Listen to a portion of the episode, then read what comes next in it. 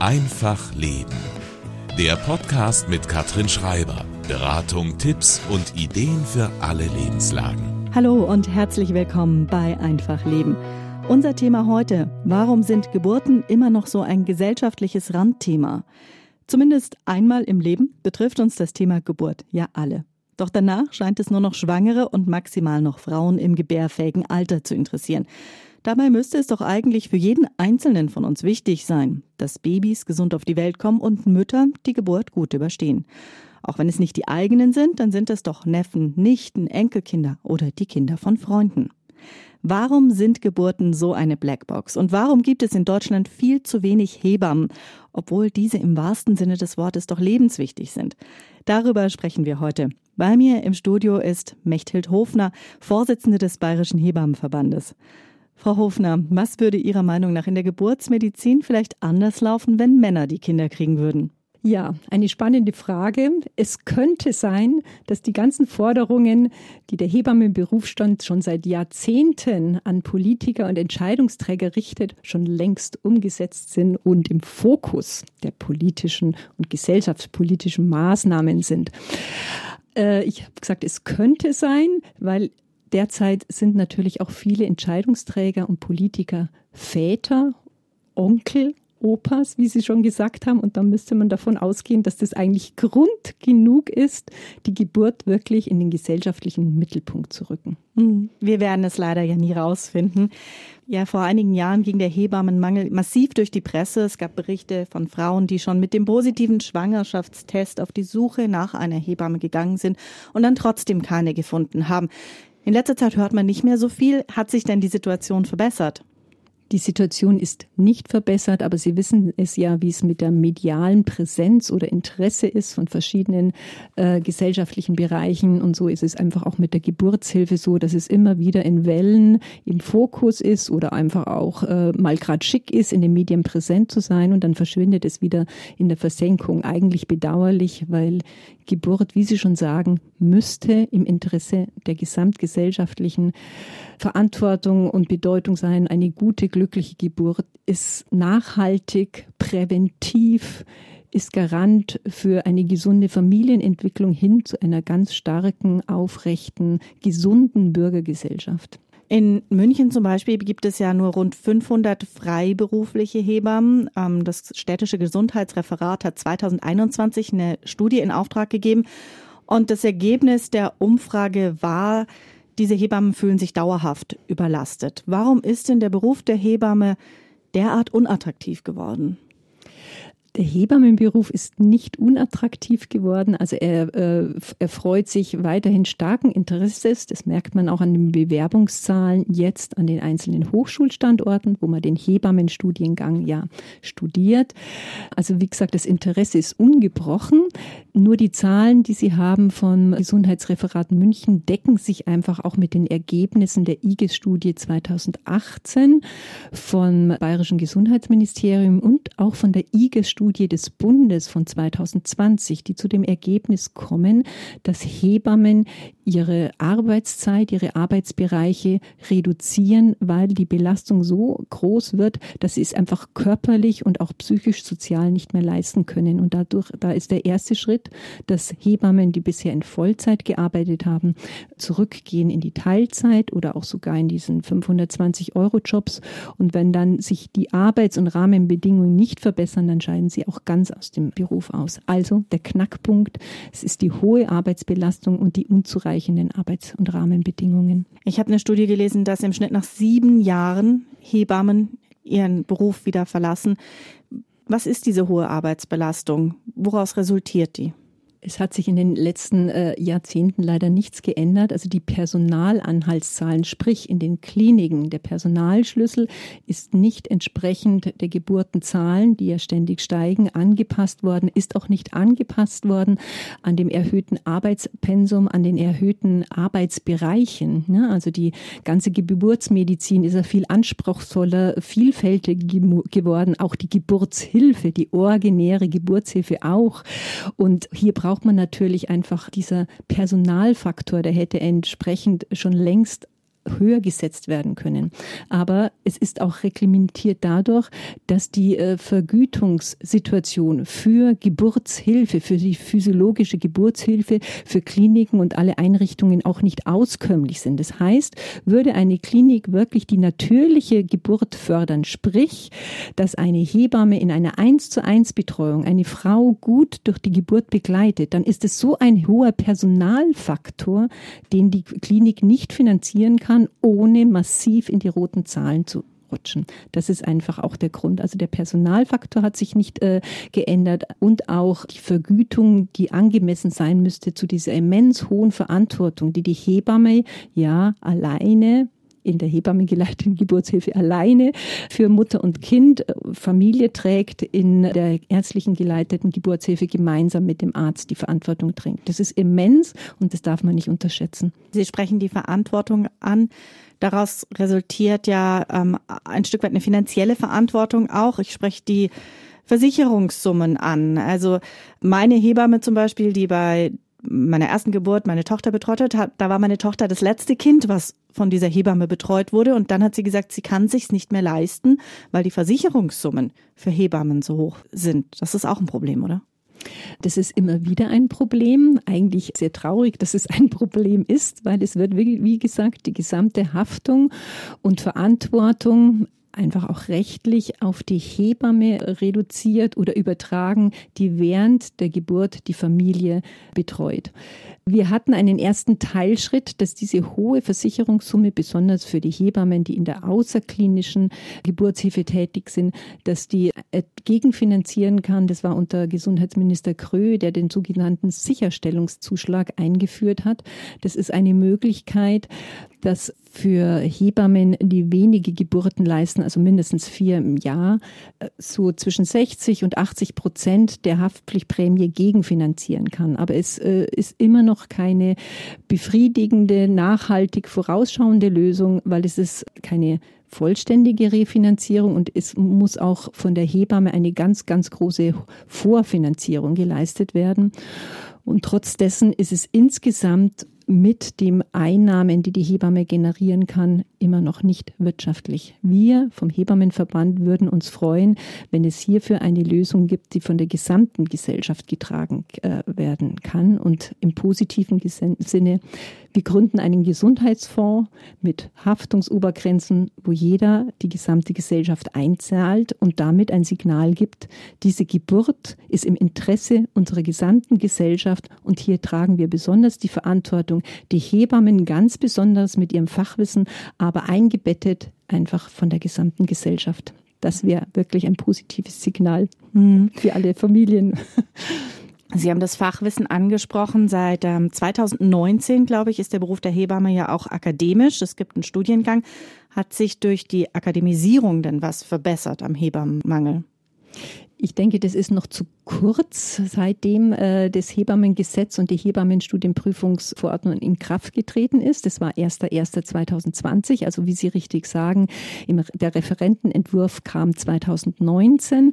In Bayern gingen zum Wintersemester 2019 zwei Modellstudiengänge an den Start, München und Regensburg, und die dann im Laufe 2020 in den regelrechten Studiengang überführt worden sind. Und heuer, jetzt im Mai, April, Mai, äh, war es ein sehr beglückendes Ereignis, dass die ersten Kohorten, also die erste Gruppe der äh, Studierenden, 30 in München, ungefähr 30 in Regensburg, praktisch ihre Berufszulassen bekommen haben, also ihre Bachelorurkunde und auch die staatliche Prüfung geschafft haben. Und das ist natürlich ein super tolles Signal, auch die jungen, bestausgebildeten Frauen zu sehen mit ihrem Elan und ihrem positiven Blick auf die Zukunft.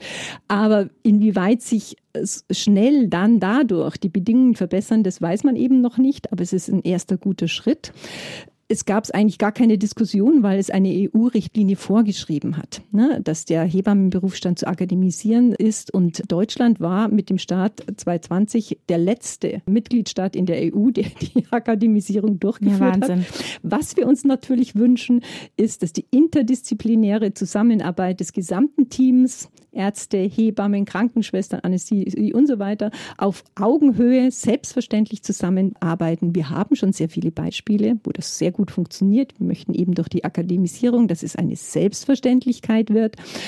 Und dass einfach durch das Hochschulische, es ist ein hochschules, duales äh, Studium, die Hebammen mit dem besten Fachwissen ausgestattet werden, auch hinsichtlich, dass sie evidenzbasiert arbeiten, Studien, evidenzbasiert aufgrund von Studien erarbeiten, selber Studien erstellen und so weiter. Hier einfach die auf dem wissenschaftlichen Niveau auch gut agieren können. Das ist einfach on top, was es eben in der Fachausbildung noch nicht gab. Und was ein ganz, ganz großes Plus ist jetzt in dieser akademischen Ausbildung, ist die Praxisanleitung der Studierenden. Das heißt, in ihrer berufspraktischen Ausbildung in den Kliniken, in der Außerklinik bei den Hebammen werden sie zu einem bestimmten Prozentzahl gezielt von einer erfahrenen, ausgebildeten mit der Spezifität Praxisanleitung ausgebildeten Hebammen in alle Prozesse, die wichtig sind für die Hebamme, eingeführt in einer sogenannten 1 zu 1 Betreuung. Und das ist ein ganz, ganz großes Plus. Da hat im Grunde ja dann die EU was vorgegeben, nämlich aufgezeigt, dass die Bedeutung dieses Hebammenberufes so groß ist, ne, was bei uns in der Gesellschaft noch gar nicht wirklich angekommen ist. Wenn man jetzt mal an Beispielen klar macht für jemanden, der sich mit dem Thema Geburten nicht täglich auseinandersetzt. Warum sind denn die Hebammen bei der Geburt so wichtig? Warum reicht es denn nicht? Der Laie könnte ja denken, es reicht doch, wenn ein Arzt dabei ist, wenn die Frau das Kind bekommt. Ja, weil das Allerwichtigste, und es gibt ja auch schon Studien, ist ja einfach die äh, kompetente, also fachkompetente Begleitung der äh, Frau, der werdenden Familie, aber auch so, natürlich auch die psychosoziale, emotionale Begleitung. Es ist ja wirklich so, also man kann es auch ganz niederschwellig sagen oder lapidar, es ist Hilfe zur Selbsthilfe. Das heißt, ich als Hebamme in meiner Person mit meinem Fachwissen möchte der Frau das Gefühl geben, Du kannst selbstständig gut und sicher gebären. Du weißt am besten für dich, was wichtig ist, damit du dein Kind gesund gebären kannst. Ich bestärke sie, ich unterstütze sie in ihrer Kraft. Ich helfe ihr auch, den Zugang zu ihrer Kraft zu geben und ihr gleichzeitig auch die Sicherheit zu geben. Ich bin immer da für dich, was du auch brauchst, als Rückhalt, als Stärkung. Und das ist der Garant für eine gute, gesunde Geburtshilfe. Und dafür braucht es die 1 zu 1 Betreuung für die wir schon kämpfen, seitdem ich denken kann, seitdem ich Hebammenschülerin bin, 1983. Mhm. Was ist denn das Konkrete, was die Hebamme kann, was der Arzt im Kreissaal nicht leisten kann, vielleicht auch ein Wissen hat, was der Arzt nicht hat für bestimmte Komplikationen zum Beispiel, wo die Hebamme dann auch gut eingreifen kann? Also der Arzt ist ja nicht äh, dafür ähm, von seiner Stelle, von seinem Fachberuf dafür ausgebildet, dass er eine Frau unter Wehen begleitet, betreut, dass er sich in einem Stuhl daneben sitzt, dass er ihr die Hand hält, dass er mit ihr äh, atmet, äh, Wehenverarbeitung äh, leistet. Dafür ist er nicht ausgebildet oder das, das, das ist sein, seine Stelle, seine Stellenbeschreibung gibt es gar nicht her. Also hat der Arzt auch immer nur einen Teilbereich und klar ist er hinsichtlich äh, äh, der Geburtshilfe eher auch auf die Geburtsmedizin, auf die Pathologie, auf die Interventionen, wenn was einfach nicht mehr rund läuft, hin ausgebildet. Zusammen mit der Hebamme ist es eine sinnvolle Ergänzung, aber primär ist die Hebamme die Fachkraft für die Physiologie, für die Stärkung und Begleitung der, des normalen, natürlichen Geburtsprozesses, was ja in Großteilen der Fälle ist. Und der Arzt wird immer als äh, dafür gesehen, dass er einfach gut gut präsent im Hintergrund ist, falls es sich doch anders entwickelt. Was sind denn Folgen von diesem Hebammenmangel im Kreissaal? Was sind die negativen Folgen? Durch den Hebammenmangel im Kreißsaal, und das wird ja auch vielfach beschrieben, auch immer wieder in den Medien, ist es einfach so, dass Hebammen in der Klinik ja eins, zwei, drei, vier Frauen parallel begleiten müssen. Und das ist natürlich einfach im Vergleich zu dem, was ich gerade geschildert hat, ein, ein extremer Mangel, ein, ein, ein absolut äh, negativer Prozess, weil die Frau hat dann nicht die Sicherheit. Es ist immer und jederzeit meine Bezugsperson, die Hebamme im Hintergrund da oder auch primär da, um mit mir äh, zu arbeiten, sondern es ist eine starke Unsicherheit, wenn sie immer wieder weg ist. Ne? Und gleichzeitig fehlt natürlich auch der Hebamme immer dann wieder ein Teilbereich. Wie verändert sich die Frau in der Hebammenarbeit? Was, äh, was steht jetzt an? Also es ist ja einfach auch eine ganz, ganz eine gute Beobachtungsgabe von der, von der Hebamme vorausgesetzt. Ne? Mhm. Und das ist natürlich eine, eine Höchstleistung, wenn sie sich auch emotional und gemäß den, den Geburtsverläufen auf drei, vier, fünf Frauen einlassen muss. Ne? Also das kann, da kann, dann, da, da fällt irgendwas hinten runter. Hm, was für Folgen hat es denn? Welche Komplikationen kann es da geben? Also es gibt natürlich unterschiedliche einfach Konstellationen. Wenn eine Frau mit ihrem Mann, also im Sinne gegendert, ja, alles, was es jetzt so gibt, in dieser ganzen Vielfalt, ich sage jetzt einfach nur Frau und Mann, wenn, äh, wenn die zusammen wirklich für sich eine Einheit schon bilden und ganz sicher sind mhm. über, ihre, über ihre Kräfte und Fähigkeiten, dieses Kind gut zu gebären, dann tritt die Hebamme auch oft in den Hintergrund. Da ist sie nicht unbedingt vorherrschend wichtig. Also die Hebamme tritt in den Hintergrund und kommt ja nur agierend, primär agierend dann, wenn die Hebamme, wenn die Frau es erfordert. Ne? Also wenn so ein, eine günstige Konstellation ist, dann passiert nicht so viel, weil dann der Mann rechtzeitig in Anführungszeichen für den Geburtsprozess, wenn die Frau aktiv das Kind gebärt, mit dazukommt. Aber für viele Frauen, die einfach immer wieder zwischendurch die Rückmeldung und den Rückhalt von der Hebamme brauchen und die nicht bekommen, stürzt die Frau in eine große Unsicherheit. Das kann dafür zeigen, dass sie einfach zumacht Ne? Mhm. Dass die Kräfte nachlassen, das heißt, es kommt zum Geburtsstillstand oder das Kind dreht sich falsch oder sie entwickelt irgendwelche körperlichen Zeichen, auf einmal Hypertonie oder sonstige Sachen, also Bluthochdruck oder sonstige Sachen. Also diese ganze Sicherheit äh, ist nicht mehr da und dann kann es eben sein, dass es Geburtsstillstand, einfach Pathologien also dass die Geburt nicht mehr physiologisch weiter verläuft. Dann dass man intervenieren muss mit Medikamenten mhm. und sogar einfach auch die Geburt medizinisch beenden muss mit äh, Sauglocke, Zange oder Kaiserschnitt. Die Kaiserschnittquote ist generell sehr hoch. Da hatten Sie vorhin schon angesprochen, dass ja eine normale Geburt, die ohne Komplikationen verläuft, sich finanziell für die Krankenhäuser ja auch gar nicht so richtig lohnt. Ne? Ist das auch ein Grund für die hohe Kaiserschnittquote?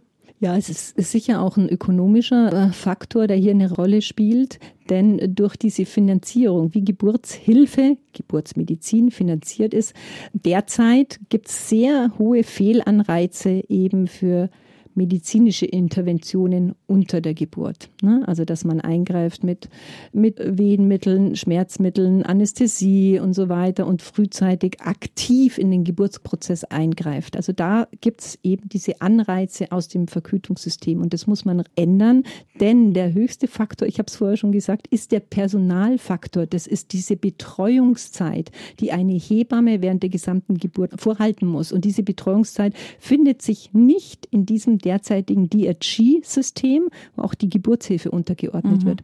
Und das wird aber jetzt aufgebrochen im Rahmen der Krankenhausreform, wo wir große Hoffnungen setzen, dass es dadurch endlich zu einer auskömmlichen Finanzierung auch einer 1 zu 1 Geburtshilfe kommen kann. Wir haben über den Mangel an Hebammen im Kreissaal gesprochen und die Folgen davon, aber es fehlen natürlich überall die Hebammen und es fehlen vor allem auch die in der Nachsorge. Ich habe es vorhin schon angesprochen. Frauen bemühen sich schon mit dem positiven Schwangerschaftstest um eine Nachsorgehebamme und bekommen trotzdem keine am Ende. Was sind denn die Folgen davon, wenn es keine Hebamme im Wochenbett gibt? Man könnte ja auch sagen, dass der größte Teil ist geschafft. Jetzt ist sie eh zu Hause. Das kann sie auch alleine wuppen. Warum ist die Hebamme im Wochenbett so unglaublich wichtig? Also natürlich schwingt äh, die Geburt, das Geburtserlebnis ganz stark in das Wochenbett ein. Das heißt, wenn eine, eine Frau, wenn Eltern den Geburtsprozess sehr stärkend und positiv erlebt haben, dann ist es wirklich ähm, sehr wahrscheinlich, dass auch das Wochenbett einfach gesund und physiologisch weiterläuft. Aber es ist nicht so abzusehen und das Wochenbett ist ein ganz, ganz filigran abgestimmter Prozess. Hormonelle Umstellungen, Rückbildungsvorgänge, der, der Still, die Stillbeziehung wird aufgebaut, sehr filigran aufeinander miteinander abgestimmt und sehr störanfällig in Anführungszeichen durch psychosoziale, emotionale Eindrücke von außen. Also wenn eine Frau sich im Wochenbett gut aufgehoben, gut betreut, gesehen sieht, dann wird auch der das Wochenbett gesund verlaufen. Und da ist hier einfach wieder die Hebamme gefragt. Ich hatte schon gesagt, die Hebamme hat das Fachwissen, ist die Primärversorgung für den gesamten Bereich von Schwangerschaft bis Ende der Stillzeit. Und sie sieht alle Vorgänge der Frau auch im Wochenbett in der Gesamtschau. Was war davor? Was war während der Geburt? Was ist danach? Also sie hat das komplexe Fachwissen und hat auch die Fähigkeit, individuell auf die Familie sich einzustellen, emotional und psychosozial. Das kann zum Beispiel sein, das ist so dieses klassische, irgendeine Freundin oder die Schwiegermutter oder die Nachbarin, die kommen und sagen irgendwie zwei, drei falsche Worte und am nächsten Tag hat die Frau eine Brustentzündung. Sowas muss man, ja, also das ist einfach mal, um zu sehen, was die Psyche von außen, diese Psychofaktoren, was die für eine Auswirkung haben kann. Und hier muss die Hebamme natürlich schnell eingreifen, ja, dass man es rechtzeitig erkennt, rechtzeitig behandelt, begleitet, das Physiologische wieder unterstützt oder einfach zum Beispiel auch Wochenflussstau das alles ist ganz wichtig und darum kann man einfach auch die Wochenbettbetreuung einer Hebamme nicht reduzieren, dass man sagt, man begleitet sie, so dieses Pflegerische oder Händchen halten, sondern es ist einfach auch der ganz wichtige Faktor, die über medizinische Überwachung des Wochenbetts. Ne? Dass ich das hier auch ganz klar im Blick habe bis hin zur Wochenbettdepression, dass ich das einfach auch früh erfasse und dann entsprechend Maßnahmen einleite, Unterstützungsmaßnahmen und so weiter. Deswegen sind ja auch Hebammen auf den Wochenbettstationen so wichtig. Es klingt eigentlich ja fast absurd, ne, wenn auf den Wochenbettstationen nicht ausreichend Hebammen zur Verfügung wären. Trotzdem war das das, was Gesundheitsminister Lauterbach angedacht hatte. Er wollte die Hebammen von den Wochenbettstationen verbannen und hat gesagt, Krankenschwestern reichen auch. Sie haben schon angesprochen, warum die Hebamme so wichtig ist. Aber wie ist denn im Moment der Stand? Dürfen Sie noch, gibt es die Hebammen noch auf den Wochenbettstationen? Also ich finde es wunderbar, wenn Klinikträger, ärztliche Direktor Hebammen auf den Wochenstationen haben wollen, weil das ist wirklich der Bereich, wo sie sehr wichtig sind, in wirklich einem guten Team, auch äh, mit Krankenschwestern, Gesundheitspflegern und so weiter. Sie sind wieder, also es ist wieder möglich, dass Hebammen auf Wochenbettstationen arbeiten. Sie sind im sogenannten Pflegebudget wieder drin. Es klingt zwar blöd, weil Pflege umfasst Pflege, aber hier eben einfach auch die äh, Hebammen sind mit inbegriffen und sie werden derzeit auch wieder auf die Pflegeversorgungsuntergrenzenverordnung mit angerechnet. Also ihre Stelle wird auch mit angerechnet im gesamten Team. Und das ist einfach wichtig, wie schon gesagt, weil die Hebamme eigentlich auch die Fachkompetenz am Wochenbett hat. Die Gesundheitspflegerin auch bezüglich des Wochenbetts, der puren Vorgänge, aber die Hebamme einfach wieder in der, in der Gesamtschau. Ja, die hat also ganzheitlich den Überblick, in welchem Zustand eben die Frau ist und auch äh, die Fachfrau für Stillen und so weiter. Immer ergänzt ergänzt, klar, durch äh, Stillberaterin, Gesundheitspflege und so weiter, aber primär ist sie die Fachfrau mit dem mhm. Fachwissen. Ganz viele Aspekte rund um die Geburt scheinen ja wirklich mit einem Tabu belegt zu sein. Also das Thema Fehlgeburten ganz arg, dann eben das Wochenbett, die Wochenbettdepression, die Sie gerade schon angesprochen haben. Warum gibt es da so wenig Aufklärung? Warum ist das Tabu so groß und wo müsste man vielleicht Ihrer Ansicht nach mit dieser Aufklärung ansetzen?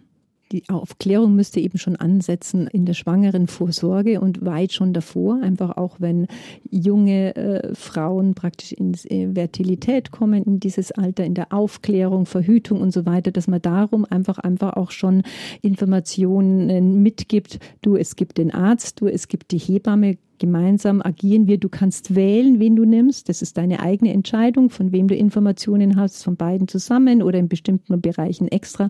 Und es ist schon ganz klar, dass jede Frau auch das Recht auf eine Hebamme hat im Bereich der Fehlgeburt. Ja, in der Betreuung nach Diagnosestellung, was ja einfach wirklich furchtbar und ein Schock ist. Äh, da ist es oft Hebammen möglich oder mehr möglich, mehr Zeit für die Frau äh, zu generieren. Also Bezahlung ist halt natürlich wieder unzureichend ausreichend. Aber auch in der Begleitung der Fehlgeburt wäre es, also die Hebamme könnte mit die äh, Frau begleiten. Das wusste, das wusste ich zum Beispiel nicht. Man hat tatsächlich bei einer Fehlgeburt das Anrecht auf eine Hebamme. Ja, also besonders in der, in der Nachbetreuung nach der Fehlgeburt. Mhm. Ja, also mhm. die meisten Frauen gehen in die Klinik zur Fehlgeburt. Ich habe auch schon einige am Telefon, die durchaus also so wie es Alleingeburten gibt, mhm. bei gesunden Geburten von Reifgeborenen gibt es eben einfach auch Frauen, die Alleingeburten bei der Fehlgeburt haben und die danach mhm. äh, die Hebammenbetreuung möchten. Aber äh, es ist ganz klar, dass eine Frau nach einer erlittenen Fehlgeburt Recht auf Betreuung durch eine Hebamme hat. Das Aber wahrscheinlich auch da wieder das Problem, es gibt eigentlich zu wenig Hebammen, auch eben für die Nachsorge. Und wahrscheinlich ist es nicht besonders einfach, so eine Hebamme zu finden, die einen nach einer Fehlgeburt betreut. Ja, also die Frauen, äh, die haben dann gewonnen, wenn sie sich eben schon frühzeitig eine Hebamme gesucht hat für Schwangerenberatung, Begleitung in der Schwangerschaft und dann einfach auf das Wochenbett oder die Geburt, weil die haben schon Kontakt zu ihrer Hebamme und dann ist es einfach leichter, sie auch in dem Bereich äh, ja, zu sich zu rufen. Anderes Tabu haben wir auch schon angesprochen, die Wochenbettdepression. Glauben Sie, Wochenbettdepressionen werden häufig übersehen, weil Mütter sich eventuell auch schämen? Das Kind ist ja gesund zur Welt gekommen, ich muss jetzt glücklich sein, ich äh, muss jetzt strahlen. Vielleicht wissen Sie nicht so genau über das Thema Bescheid. Wie oft werden solche Depressionen Ihrer Ansicht nach übersehen? Die Anzahl, es gibt garantiert immer noch eine Dunkelziffer, aber es ist doch viel mehr in den Fokus gerückt, dieses Thema. Also wenn ich an meine Ausbildung vor 40 äh, Jahren zurückdenke, da war es wohl ein äh, Tabuthema. Also da haben wir nicht mal in der Ausbildung besonders drüber äh, gesprochen, aber das ist jetzt schon vermehrt im Fokus der Gesellschaft. Es gibt ja auch zum Beispiel diesen Verein Schatten und Licht, der auch wirklich auch mit Fachkompetenzen und Fachverträgen und einfach also wirklich auch angesehen ist und wo die Frauen wissen, es ist ja, es ist eigentlich auch in Anführungszeichen normal, dass man in diesem Bereich Wochenbettdepression rutschen kann, ohne dass es einfach stigmatisiert wird von der Gesellschaft. Klar ist die Frau unglücklich damit, erstmal, weil die Werbung und die Medien suggerieren ja immer was anderes. Gesund, strahlend, super schöne Frau mit glücklich mit ihrem Kind und man muss dieses Bild vorhalten und dann ist es natürlich einfach auch schon von den Frauen her so, dass sie sich erst nicht mitteilen und sich öffnen. Aber ich denke, es ist ein ganz großer Part in der Ausbildung jetzt der Hebammen, im Studium jetzt sowieso. Und äh, es ist schon im Blickwinkel. Mhm. Und auch im, in, in der Beratung. Also ich denke, Hebammen beraten Frauen und Paare auch während Geburtsvorbereitungskursen oder Schwangerschaft schon zu diesem Thema. Gleichwohl, wie Sie sagen, wird es immer noch eine dunkle Ziffer geben, die nicht entdeckt wird, also die an uns vorbeigeht, was, was wir sehr, ja, das ist nicht bedauerlich, sondern das ist, das ist einfach schlimm. Ja, also wenn man dieser Frau nicht rechtzeitig und adäquat hier Hilfe und Unterstützung geben kann. Es ist im Grunde ja auch nur ein hormonelles Problem. Ne? Also es ist in erster Linie meistens ein hormonelles Problem und nichts, wofür sich die Frau schämen muss. Ja, Sie sagen es, weil eben einfach äh, das so eine große hormonelle Umbruchzeit ist. Äh, Schwangerschaft, Mutter werden und dann wieder Wochenbett, wo so viel Umstellungsprozesse äh, gut ablaufen. Und wenn da so nur ein kleiner Faktor nicht ganz so rund läuft, dann kann es schon zu einer depressiven Stimmung, dann bis weiter Depression und dann gibt es ja auch noch eine Stufe höher. Mhm. Ähm, was würden Sie denn sich wünschen für die Geburtshilfe in Deutschland? Was würden Sie sich für die Frauen in Deutschland an Veränderungen in der Geburtshilfe wünschen? Ich würde mir wünschen, dass, wie Sie eingangs gesagt haben, dass Geburtshilfe, gesunde Geburt im Interesse der gesamten Gesellschaft gesehen wird, dass auch thematisiert wird, auch von Politik und Entscheidungsträgern und dass dementsprechend wirklich von der Vergütung und von den Institutionen ausreichend vorgesehen äh, gesorgt wird, bis hin zur ausreichenden Unterstützung äh, von Arbeits- und Rahmenbedingungen für die Hebamme. Also wir wünschen uns einfach eine 1 zu 1 Geburtshilfe, dass jede Frau während der Geburt von einer Hebamme begleitet und unterstützt wird und dass das entsprechend äh, finanziert wird. Auch in dem Sinne, dass die Frau eigentlich per Gesetz die freie Wahl des Geburtsortes hat und dass eigentlich die Würde des Menschen, insbesondere die Würde der Frau, der Familie unter der Geburt unantastbar ist. Und das müssen wir im Blick haben und alle Faktoren dahingehend so regeln, dass das garantiert werden kann. Zum Abschluss letzte Frage. Wir haben ganz viel über die Probleme in der Geburtshilfe gesprochen. Wir haben über den Hebammenmangel gesprochen. Warum ist der Beruf der Hebamme für Sie so toll, erstrebenswert und äh, attraktiv? Also der Beruf, und das, da pflichten mir viele Kolleginnen bei, ist eigentlich auch ein Stück weit Berufung, weil es sitzt ja so viel Herzenswärme, Herzensbildung, Intuition voraus, neben dem absoluten Fachwissen, das wir generieren müssen, dass es eigentlich eigentlich auch so ein Wunsch ist im Inneren der Seele, des Herzens, ich möchte Hebamme sein. Und es ist einfach so wunderbar, jedes Mal wieder neu an diesem Schöpfungsakt teilhaben zu können, ja, an diesen, äh, an dieser Menschwerdung immer wieder neu. Das ist so ein wunderbares, beglückendes Ereignis. Das kann man eigentlich in Worte gar nicht fassen. Und dass diese Menschwerdung wirklich gesund in Geborgenheit und Sicherheit ablaufen kann, das ist eigentlich der Wunsch jeder Hebamme. Und das, äh, ja, und das ist diese Faszination und die Grundlage, warum Hebamme als ältester Beruf der Welt, Hebammenhandwerk, Hebammenkunst, seit 2016 auch immaterielles Kulturerbe der UNESCO, das sagt eigentlich schon viel, warum das einfach immer, ja, eigentlich der wunderbarste Beruf der Welt sein wird. Frau Hofner, ich danke Ihnen ganz herzlich für das schöne Gespräch heute und bei Ihnen, liebe Hörer, bedanke ich mich fürs Zuhören. Wenn Ihnen die Sendung gefallen hat, freuen wir uns über eine Bewertung bei Apple oder Spotify. Am liebsten natürlich fünf Sterne. Am Mikrofon war Katrin Schreiber. Das war Einfach Leben, ein Podcast vom katholischen Medienhaus St. Michaelsbund, produziert vom MKR.